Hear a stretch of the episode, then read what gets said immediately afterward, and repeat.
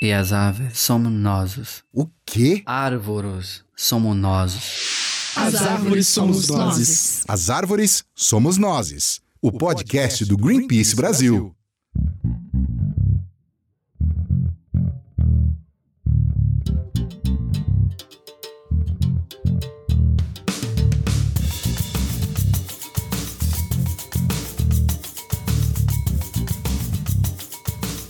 Olá a todos e todas, este é o As Árvores Somos Nós, o podcast do Greenpeace Brasil. Eu sou Rafael Silva. E eu sou Thais Herrero. E a gente vai começar o episódio de hoje ouvindo um trecho de um relato. Vamos lá. Começo minhas palavras dizendo que esse 30 de agosto de 2019 nunca mais sairá da minha cabeça e da cabeça de muitas pescadoras, não só do Fortim, e sim do litoral nordestino, pois foi um dos maiores colapsos que nós já vimos acontecer. Foi o maior crime ambiental dentro de 50 anos que vi acontecer na minha vida. Um crime que até hoje está impune. Um crime que até hoje não sabemos quem causou. Sabemos que fomos afetados direto e indiretamente com esse crime tão cruel, tão desastroso que veio para acabar com a parte da nossa vida, que até hoje não conseguimos nos recuperar desse derramamento do petróleo. Um ano depois, continuamos vivendo esse mar de lama, pois não sabemos o que comemos durante esse tempo, pois vivemos comendo esses mariscos, esse pescado contaminado. Não havia nenhum nenhuma análise da água nem do pescado, mas nós éramos obrigados a comer, pois não tínhamos outra fonte de renda. Essa voz aí é da Maria Vale, mais conhecida como Maninha. Ela mora em Fortim, Ceará, e pesca desde os 10 anos de idade. Hoje ela tem 50. E conversamos com a Maninha porque ela é uma das tantas pessoas que tiveram suas vidas mudadas há um ano, desde que as manchas de petróleo começaram a aparecer no litoral do Nordeste e depois do Sudeste. E a Maninha faz parte de um grupo de pescadores e pescadoras que está lançando uma campanha para cobrar do governo justiça, com as devidas reparações e também respostas sobre esse desastre que inclusive se tornou o maior desastre ambiental em extensão do Brasil. Então, antes de contar mais sobre a maninha e sobre essa campanha, vamos relembrar um pouco o que foi essa história toda. Vamos. Um ano atrás, em praias da Paraíba, apareceram pela primeira vez algumas manchas de um petróleo misterioso. Ao longo de mês e até o final de dezembro, um total de mil locais de mais de 130 municípios foram atingidos pelo material em grandes ou menores quantidades. Segundo o Ibama, o óleo percorreu 3.300 quilômetros da costa e foram recolhidos mais de 5 toneladas. Mas a gente sabe que esse volume é só o que foi possível tirar e ver, né? Tem e ainda vai ter muito petróleo no fundo do mar, em recifes, em mangues, que são muito difíceis ou impossíveis de serem completamente limpos. Até porque a conclusão do relatório da Marinha é que o óleo foi derramado a 700 quilômetros da nossa costa e viajou por 40 dias até ser visto na praia paraibana. Ou seja, é muito difícil mensurar o impacto total disso. Exato. E se fosse para falar de impacto ambiental, daria para fazer um episódio só sobre isso aqui no podcast. Sim, mas hoje a gente quer focar no impacto na vida das pessoas, como uma maninha, que dependem da pesca e vivem nas regiões afetadas pelas manchas direta e indiretamente. Isso porque, mesmo em municípios onde não chegou o óleo, mas que estão no Nordeste, o turismo e a pesca sofreram as consequências. Aí, da mesma forma que vimos no ano passado a população se unindo para tirar com os próprios braços o óleo das praias, neste ano muitas pessoas se uniram para lançar uma campanha de forma a não deixar esse um ano passar batido. A campanha se chama Mar de Luta Justiça Social aos Povos das Águas Atingidos pelo Petróleo. Ela foi lançada oficialmente no dia 30 de agosto e tem um monte de organizações de movimento de pescadores artesanais. Além de uma série de demandas, a proposta também é continuar pautando tanto na sociedade quanto na imprensa o que está se passando com o povo impactado pelo óleo. A gente conversou com a Urmesita Barbosa, que é a secretária executiva do Conselho Pastoral dos Pescadores Nacional, uma das entidades envolvidas. Pedimos para ela explicar as principais demandas da campanha e dos pescadores. Vamos lá ouvir. A campanha Mar de Luta ela surge da a partir da mobilização de comunidades tradicionais pesqueiras que foram fortemente impactadas pelo derramamento de petróleo ocorrido no litoral do Nordeste e de parte do Sudeste, acontecido no segundo semestre de 2019. É, foi um, um crime ambiental de grandes proporções que afetou essas comunidades em várias dimensões. Né? Então, essas comunidades é, aliançadas com outras organizações populares que também fazem a luta na zona costeira, é, se organizaram, se mobilizaram para denunciar a omissão do Estado brasileiro no atendimento a essas comunidades. Né? Então, a campanha tem vários objetivos, o principal deles é justamente é, esse tema da responsabilização, né? de responsabilizar o Estado pela ausência de respostas concretas diante esse grave crime ambiental, né, e, e, como ele impactou as comunidades. Outro objetivo da campanha é essa reivindicação da aplicação do Plano Nacional de Contingência. Nós sabemos que só três meses depois do, do início do derramamento foi que o Plano Nacional de Contingência foi, foi ativar, acionado, e mesmo assim não respondeu a contento é, todas as, as diretrizes, né, que seriam necessárias para tratar esse, esse derramamento. A gente também reivindica a realização de investigações e estudos que apurem e definam quem são os responsáveis pelo derramamento. Nós também reivindicamos a realização de pesquisas autônomas, transparentes, que divulguem dados sobre poluição, sobre contaminação, como que as espécies foram impactadas, né? É, e, esse, e, é importante destacar como esse contexto também foi agravado pela pandemia do Covid-19. A gente ainda reivindica que seja instaurado um processo, um processo amplo e rigoroso de avaliação do monitoramento nas praias, nos mangues, nos oceanos, e com destaque para um monitoramento mais rigoroso da exploração de petróleo na, na costa do Brasil. Né? A gente também se soma à campanha Nenhum Poço a Mais, né, que cria esse pensamento crítico em relação à atividade petroleira e os impactos que gera na vida dos pescadores. E aí, por fim, não menos importante, a gente reivindica também e faz toda essa crítica à política ambiental brasileira que tem sido desmantelada, né, tem sido fortemente atacada pelos interesses dos grandes empreendimentos. Bom, são muitas informações aqui e é porque existe muita demanda mesmo, devido ao tamanho do problema que o governo deixou. É, e um ponto importante dessa história é que até hoje os culpados não foram apontados. Foram muitos os navios suspeitos, mas as autoridades brasileiras não chegaram a uma conclusão até hoje. Por isso eles pedem mais investigações.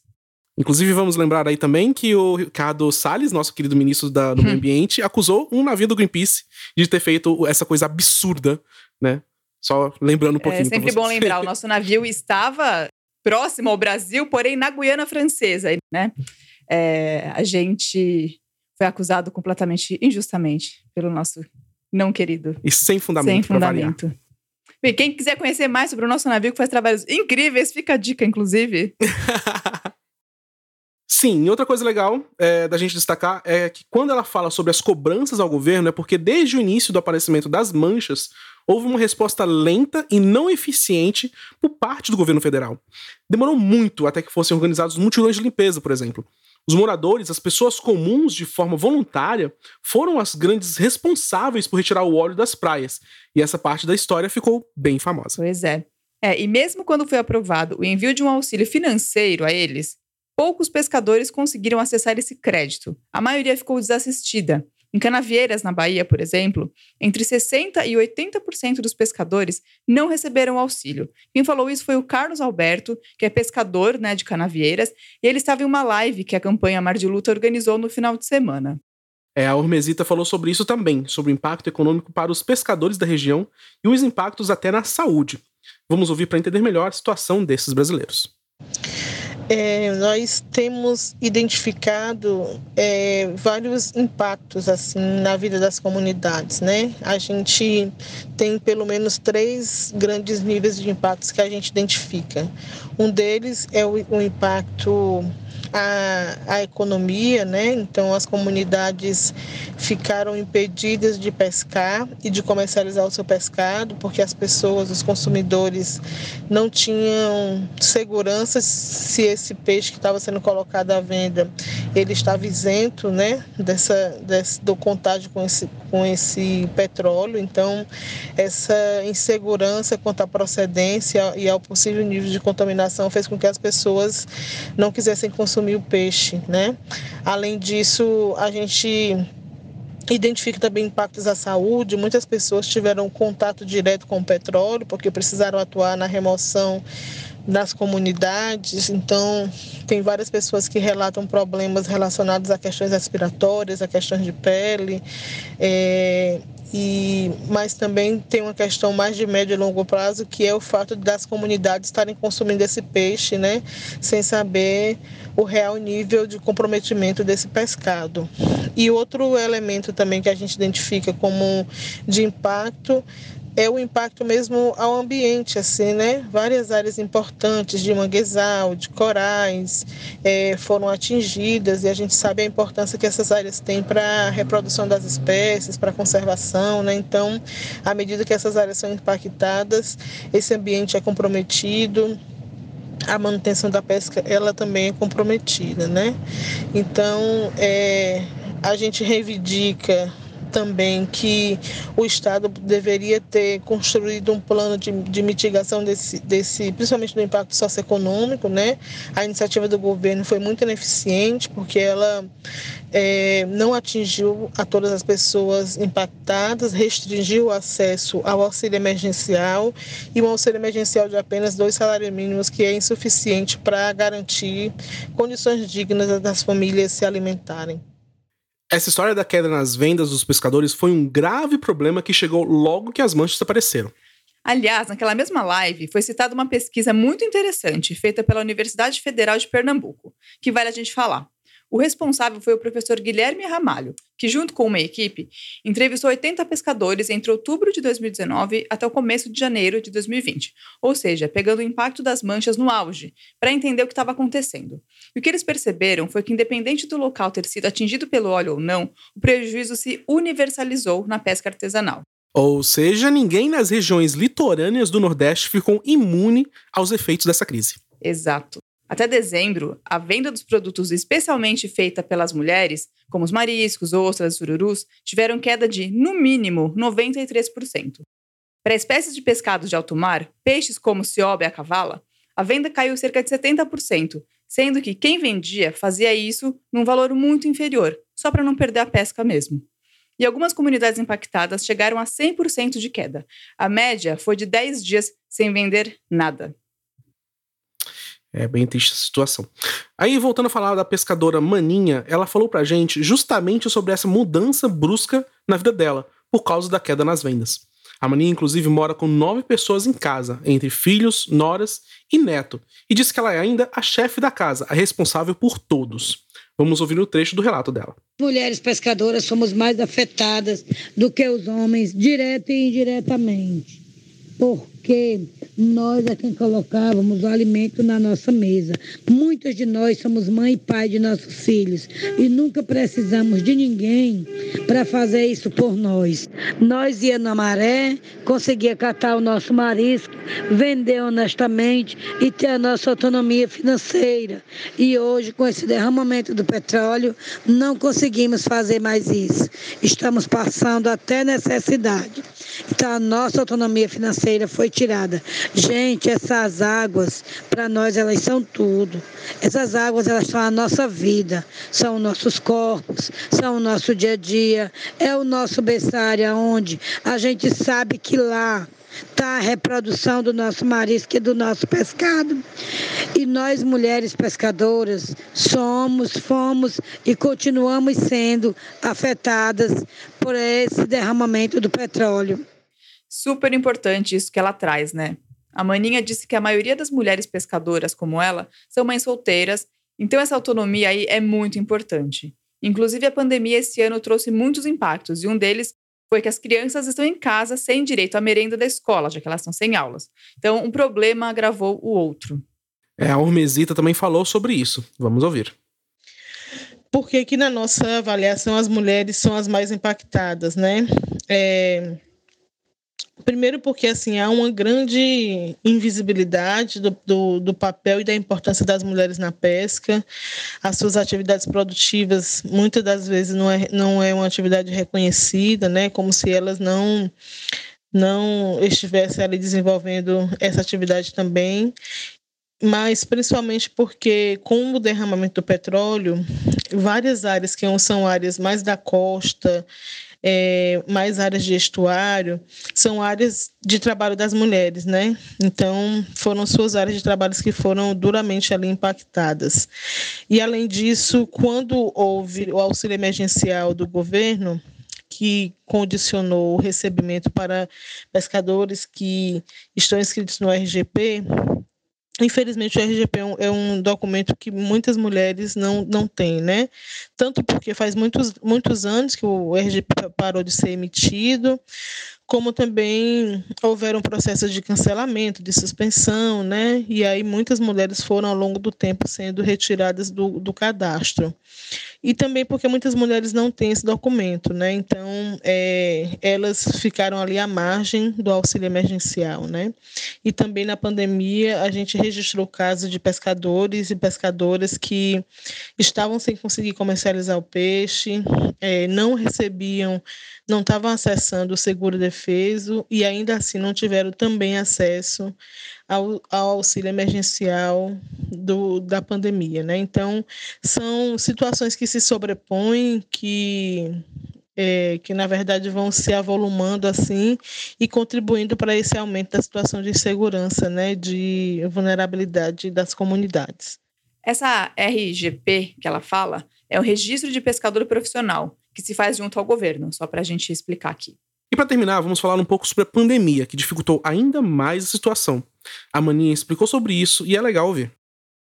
A chegada da pandemia agravou mais a nossa situação, porque a gente ficou impossibilitado de sair, porque com toda dificuldade a gente saía, oferecer o marisco aqui, ali, acolá, e com a chegada da pandemia, nós não podemos fazer isso, nós não podemos sair para oferecer, mesmo com a rejeição, mas a gente saía para oferecer o nosso pescado. E com a chegada da pandemia, a gente não pôde fazer isso. Essa chegada dessa pandemia abalou demais a comunidade, porque a gente não sabia nem como é que tratava as pessoas, de que forma a gente ia agir. Foi muito complicado, muito. E não digo foi, digo continua ainda sendo complicado. Bom, então acho que ficou claro que existem muitas razões para que os pescadores, pescadoras e o povo que foi afetado pelo óleo estejam reivindicando justiça. Essa união deles é muito bonita e muito importante também. Então, se você se interessou e quer apoiar a campanha Mar de Luta, sugiro que você siga as páginas deles nas redes sociais, é, no Instagram, que é Mar de Luta, e no Facebook, que é a campanha Mar de Luta. A gente vai deixar no nosso site também, no mesmo blog em que divulgamos aqui o episódio do podcast, um monte de link sobre essa história para quem quiser saber mais. É isso aí. O desastre não passou porque as manchas de óleo pararam de aparecer em grandes quantidades. Ele continua. Exatamente, elas continuam, inclusive em junho foram identificadas mais manchas. E em muitas praias, se você caminhar por muito tempo, vai sair com o pé com pequenas manchinhas de petróleo, mostrando que ele ainda está por perto.